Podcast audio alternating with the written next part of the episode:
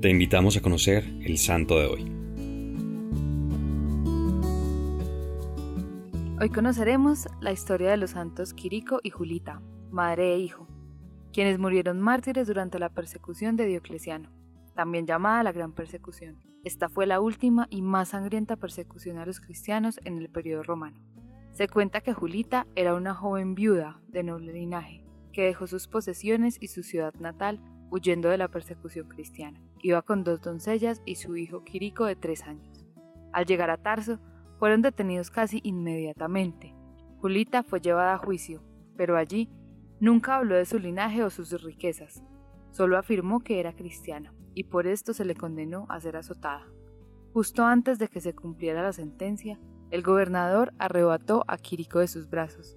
Mientras el niño veía cómo torturaban a su madre, Lloraba e intentaba con todas sus fuerzas llegar a ella. En un momento Julita gritó, Soy cristiana, y su hijo replicó, Yo también soy cristiano.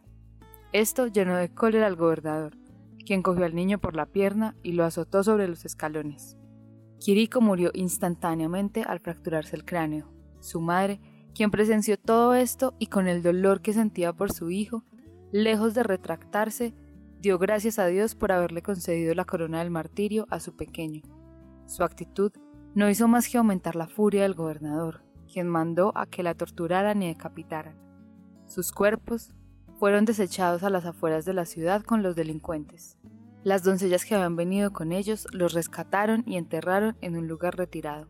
Dieciocho años después se descubrieron sus cuerpos para su veneración. Hoy, siguiendo el ejemplo de valentía y confianza de Julita, te invitamos a encomendar tu día y tus actividades por la salvación de las personas que más amas. Oh Dios, gira tus ojos de misericordia en torno a mí y a mi familia, y concédenos un lugar entre las almas destinadas a amarte y adorarte por siempre. Amén. Cristo Rey nuestro, venga tu reino.